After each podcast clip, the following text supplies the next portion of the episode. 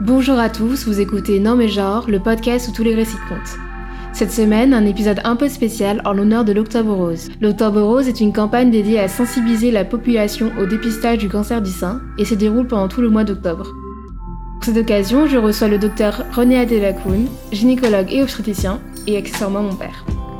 La première partie était dédiée à des questions autour du cancer du sein. Vous pouvez la retrouver grâce à un lien en description. Cette seconde partie sera une FAQ. Le docteur Adelacoun répondra à quelques questions de gynécologie sur le choc toxique ou l'endométriose par exemple. Bonne écoute.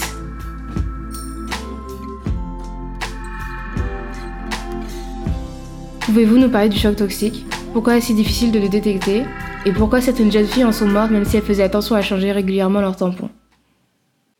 Le choc toxique est, reste un problème euh, pour nous autres gynécologues dans la mesure où il est connu, il est réputé grave, gravissime même, mais jusqu'à présent très mal connu. Très mal connu parce que si on en connaît la cause, si on connaît, si on sait que le, le staphylocoque, notamment le staphylocoque doré, est incriminé du fait des toxiques que ce staphylocoque va sécréter et qui vont circuler dans tout l'organisme, donc, si on sait que le staphylocoque est en cause, on ne sait toujours pas pourquoi certaines femmes vont développer le choc toxique et que d'autres, bien que portant le staphylocoque doré, ne vont pas développer le, choc toxique.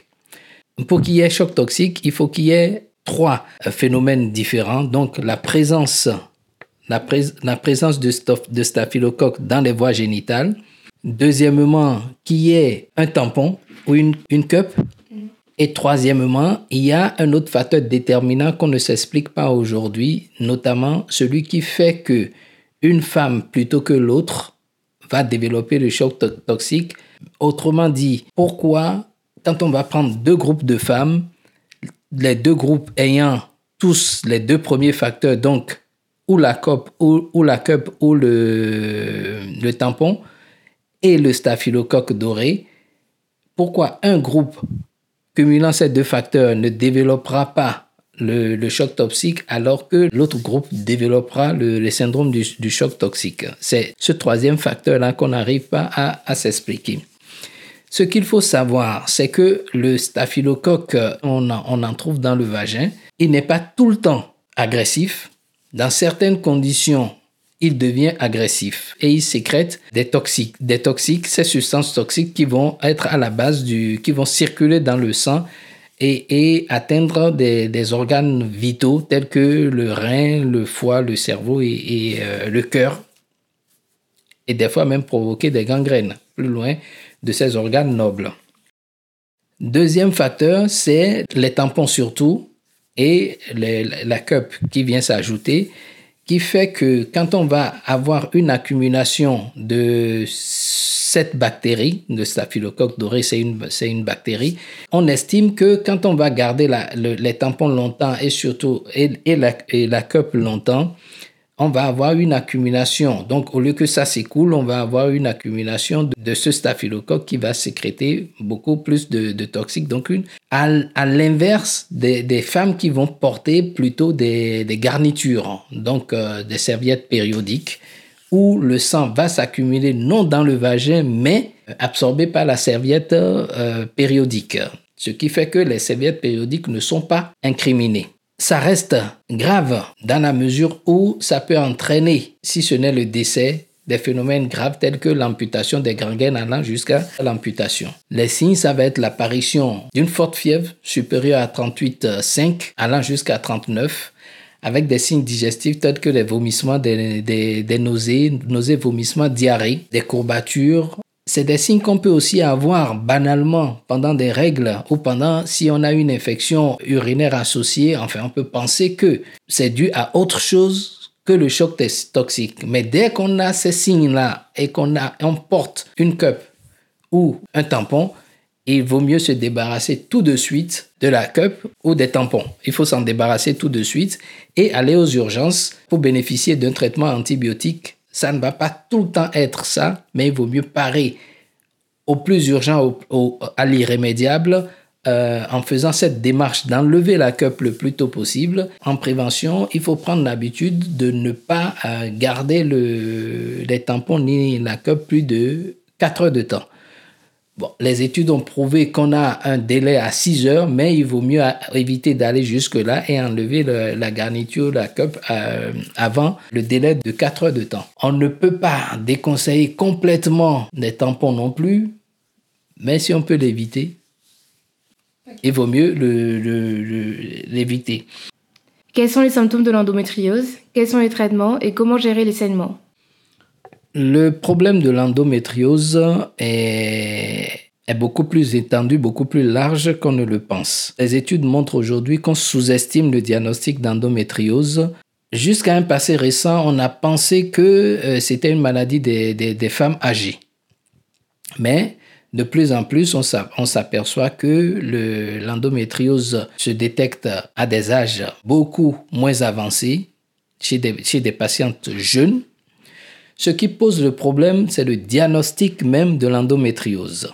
Le diagnostic même de l'endométriose dans la mesure où, sur la simple symptomatologie, sur les, les, allégations, les dires de, des femmes en consultation, le diagnostic peut déjà être posé. Ça va être des, des, jeunes personnes ou des plus âgés qui vont se plaindre de saignements pendant les règles plus abondantes ou en dehors des règles, des patientes qui vont se plaindre de douleurs ce que nous allons appeler des dysménorrhées, donc des règles douloureuses, très douloureuses, pouvant entraîner même des phénomènes d'absentéisme. Donc ces filles n'auront pas une scolarité tout à fait normale du fait de ces douleurs-là. On va les revoir souvent en consultation.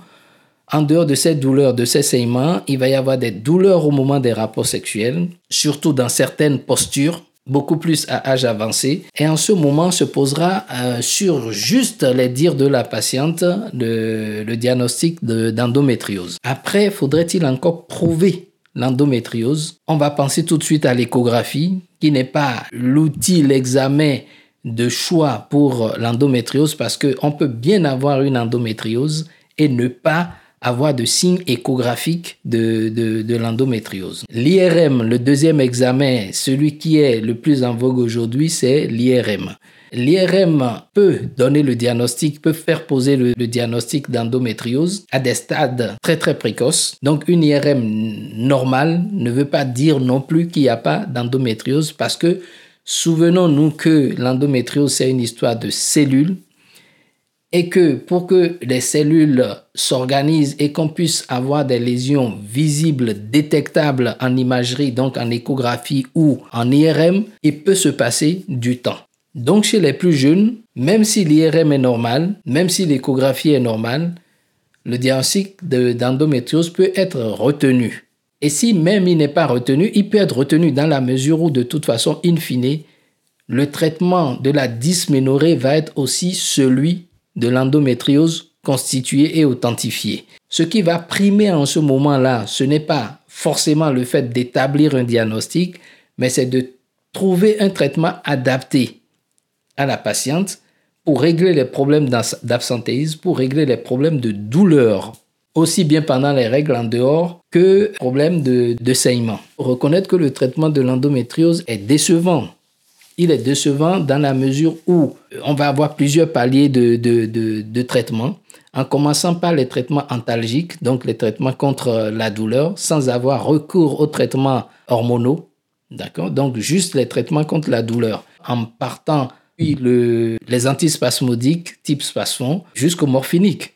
On en parle jusqu'au morphinique, en passant par les anti-inflammatoires certaines études laissent à penser que en anticipant sur la douleur, on peut réduire la consommation d'antalgiques et non seulement améliorer l'efficacité du traitement. Ces traitements antalgiques ne sont pas efficaces à 100%, à 100% et s'ils ne sont pas efficaces, on est amené à proposer aux patientes des traitements hormonaux. Le but des traitements hormonaux, c'est en quelque sorte, de sevrer les lésions d'endométriose de l'apport hormonal. Et donc, on va administrer des pilules.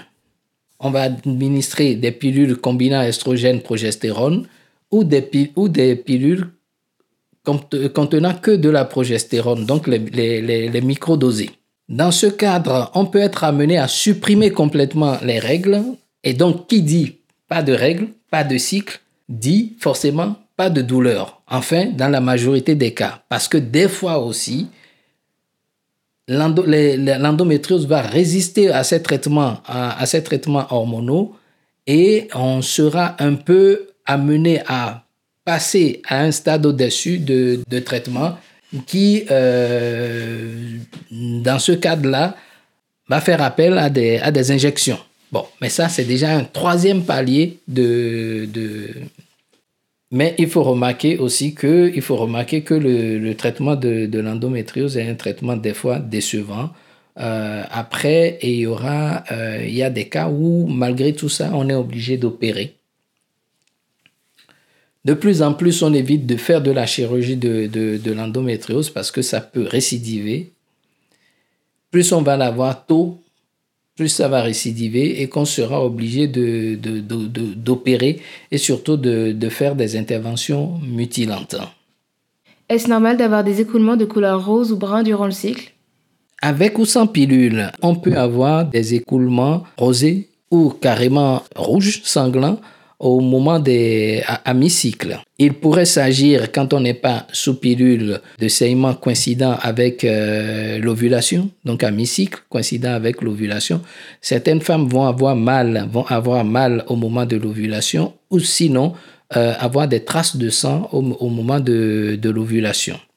Maintenant, les femmes sous pilule peuvent aussi avoir des, des, des désagréments de ce genre à, à mi-cycle. Il faut simplement revoir avec son médecin traitant ou son gynécologue pour réadapter la, pour réadapter la pilule après s'être assuré bien sûr qu'il euh, n'y a pas d'autres causes de, de, de, saignement par une échographie, voir s'il n'y a pas des euh, fibromes, un polype, ou voir aussi à l'examen s'il n'y a pas une lésion au niveau du col qui peut entraîner euh, ce genre de, de saignement. Donc c'est pas quelque chose de, de grave, mais ça peut être désagréable et il faut voir avec le médecin pour réadapter la pilule, pour s'être assuré bien sûr qu'il n'y a pas de polype de fibrome par une échographie ou un simple examen du col au spéculum pour voir s'il n'y a pas de, de, de, de lésion euh, au niveau du, du col. J'ai peur du rejet du stérilet. Est-ce fréquent? Plus en plus, on pose le stérilet chez des sujets nullipares, donc des sujets qui n'ont jamais eu de, de, grossesse. Il fut un temps, ça ne se faisait pas, ça se fait de plus en plus maintenant. Il faut choisir le stérilet, la taille du stérilet. Donc, euh, si le stérilet est bien adapté à la taille euh, de la patiente, en d'autres mots, si c'est un stérilet short, le risque de rejet est faible. Il existe malgré tout des, des, des, risques de, de, rejet dont il ne faut pas avoir peur. Il faut faire poser le stérilet par un professionnel et avoir le contrôle de stérilet dans les 30-45 jours. En tout cas, après des règles, contrôler le, le, la présence du stérilet ou en échographie ou euh, à l'examen par euh, le, le, praticien qui voit le fil du, qui objective le fil du, les fils du stérilet au niveau du col et surtout euh, savoir avec le, praticien s'il a coupé court, s'il a coupé long, euh, s'il a coupé les fils courts, longs. Dans ce cas, pouvoir repérer une descente du stérilet ou euh, des fois même une remontée, une migration du stérilet par la disparition du fil ou une expulsion par la disparition du fil du, du stérilet. Donc, ne pas avoir peur des problèmes de rejet du, du stérilet après, on, peut ne pas tolérer le, simplement le, le stérilet. Comme toute contraception, elle doit être adaptée et permettre euh, à la patiente de mener une vie toute compatible avec une vie euh, de tous les jours, avec une vie de, de, de femme. Le vagin peut-il s'agrandir ou se relâcher? Peut-il se muscler? On peut penser que cette question s'adresse beaucoup plus au périnée qu'au vagin, dans la mesure où on peut remuscler le périnée, on peut tonifier le périnée, le périnée peut se relâcher aussi du fait de l'âge, du fait des grossesses, du fait des accouchements. On peut même avoir des relâchements de périnée chez des femmes qui n'ont pas accouché par voie basse. Autrement dit, le relâchement du périnée ne va pas être dû simplement à l'action mécanique de l'accouchement, mais aussi à l'action des hormones sécrétées pendant la, pendant la grossesse. Donc, sous l'effet des, des hormones, de trop plein d'hormones qu'on va avoir pendant la grossesse. Donc, on peut avoir ces phénomènes de relâchement. Est-ce qu'on peut tonifier le, le vagin? Je répondrai oui, on peut tonifier le périnée. Si le périnée est tonique, forcément que le, vagin sera tonique, hein, forcément. Et on peut le tonifier par des exercices euh, chez un kinésithérapeute au décours d'un accouchement. On peut aussi utiliser des moyens pour le tonifier soi-même à la maison. Il va s'agrandir au fil des âges, ça c'est aussi certain. Est-ce que vous pouvez nous parler de votre association? Alors, un résumé de l'association Femmes Cancer Santé. Donc, c'est une association qui est née euh, dans le but de, de, de, lutter contre tout ce qui va être euh, cancer féminin, commençant par le cancer du col de l'utérus, le cancer de, des seins et les autres cancers euh, moins connus de la femme que sont les cancers du corps de l'utérus, donc les cancers, ce qu'on va appeler les cancers de l'utérus, les cancers des ovaires, les cancers des, trompes. C'est une jeune association qui euh, est née en France, mais qui lutte surtout contre le cancer féminin en Afrique notamment au Bénin. Nous organisons des campagnes de sensibilisation au Bénin, nous envisageons d'organiser des campagnes de dépistage cancer des deux principaux cancers déjà au Bénin et nous organisons aussi euh, des appels de dons, des appels de fonds pour faire face à toutes ces activités. Place au, Bénin, nous avons une équipe en France ici, une équipe au Bénin aussi, qui est très dynamique et qui a à cœur de, promouvoir euh, le dépistage de ces cancers. Nous sommes euh, joignables sur les, réseaux, sur les réseaux sociaux www.femmecancersanté.org, sur Facebook, sur Messenger. Mhm. Joignez-vous à nous pour euh, porter haut le, flambeau de la lutte contre les, les cancers euh, féminins. Je vous remercie. Merci d'avoir écouté ce podcast jusqu'à la fin. Pour nous soutenir, n'hésitez pas à laisser 5 étoiles et un commentaire sur Apple Podcasts. Suivez-nous sur les réseaux sociaux à genre-du-bas les podcasts sur Instagram et à genre les podcasts sur Twitter. À la semaine prochaine!